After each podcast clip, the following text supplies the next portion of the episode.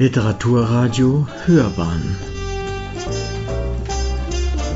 Abseits vom Mainstream.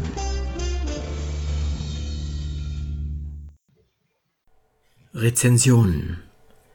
Die gezähmte Wildsau. Adorno in Amorbach von Klaus Hübner. Wer kennt Amorbach?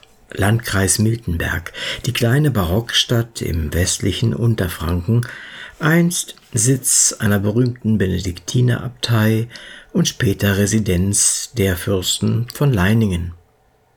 Wer weiß, dass die unbedingt sehenswerte Stadt unweit der Grenze zu Baden, von der aus es nur 80 Kilometer nach Frankfurt am Main sind, seit exakt 200 Jahren zu Bayern gehört? In der südlichen Hälfte des Freistaates dürfte es nicht allzu viele Zeitgenossen geben, die von sich behaupten können, Kenner des bayerischen Odenwalds zu sein oder wenigstens schon mal am Amorbacher Marktplatz einen Kaffee getrunken zu haben, obwohl der ausnehmend schön ist. Literatur in Amorbach? Naja, ehrlich gesagt, Sonderlich bedeutende Poeten hat die Stadt bisher noch nicht hervorgebracht. Aber es gab einen Geistesriesen, der drei Jahre vor seinem Tod ganz ohne Zögern bekannte, zu Unrecht und zu Recht ist mir Amorbach das Urbild aller Städtchen geblieben. Die anderen sind nichts als seine Imitation.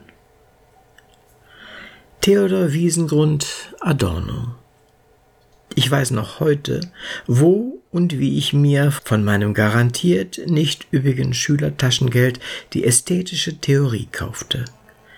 Den allerersten Band der bald legendär werdenden Reihe Surkamp Taschenbuch Wissenschaft. Wie ich anfing zu lesen, im Grunde nichts verstand und dennoch nicht aufhören konnte mit der Lektüre. Dieser souveräne Überblick, diese gedankliche Weite, und vor allem diese eigentümliche Sprache. Faszinierend.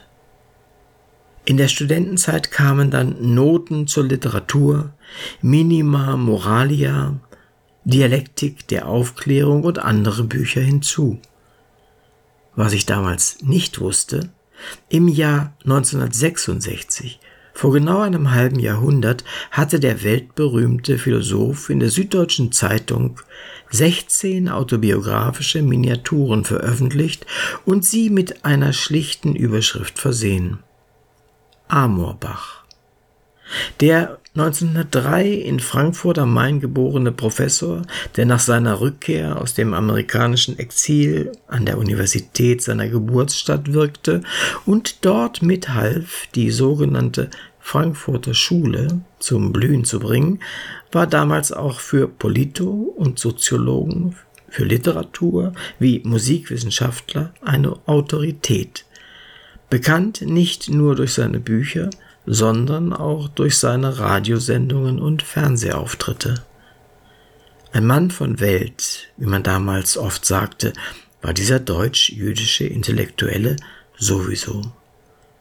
Als kleiner Hessenbub indes, den alle Welt Teddy nannte, verbrachte er seine Ferien zusammen mit den Eltern und einigen anderen Verwandten fast immer an einem einzigen Ort, in Amorbach. Und dieses Amorbach, wo die im Kaiserreich recht strengen Regeln der Eltern- und Schulwelt außer Kraft gesetzt schienen, wurde für Adorno Synonym für das Glück, die Sehnsucht und die Wärme der Kindheit. Wie Reinhard Papst bemerkt, der kundige Herausgeber des schönen Taschenbuchs Kindheit in Amorbach. Und darüber hinaus, wie der große Philosoph selbst im Juni 1945 an Thomas Mann geschrieben hatte, Synonym für den Traum einer von Zwecken nicht entstellten Welt, einer nicht entfremdeten, friedlichen und lebenswerten Welt, die auch auf Respektspersonen verzichten kann, weil dort alle Menschen einander respektieren. In Amorbach wurde der junge Adorno schon mal auf eine Alternative zur herrschenden Ordnung aufmerksam.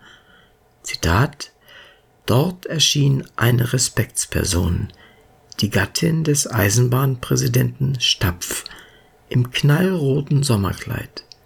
Die gezähmte Wildsau von Ernsthal vergaß ihre Zahmheit, nahm die lautschreiende Dame auf den Rücken und raste davon. Hätte ich ein Leitbild, so wäre es jenes Tier. Zitat Ende. Sie hörten Die gezähmte Wildsau, Adorno in Amorbach, eine Rezension von Klaus Hübner. Es las Uwe Kulnig.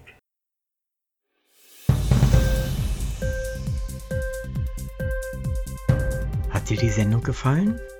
Literatur pur, ja, das sind wir. Natürlich auch als Podcast. Hier kannst du unsere Podcasts hören. Anchor, Spotify, Apple Podcast, iTunes, Google Podcasts, radio.de und viele andere mehr.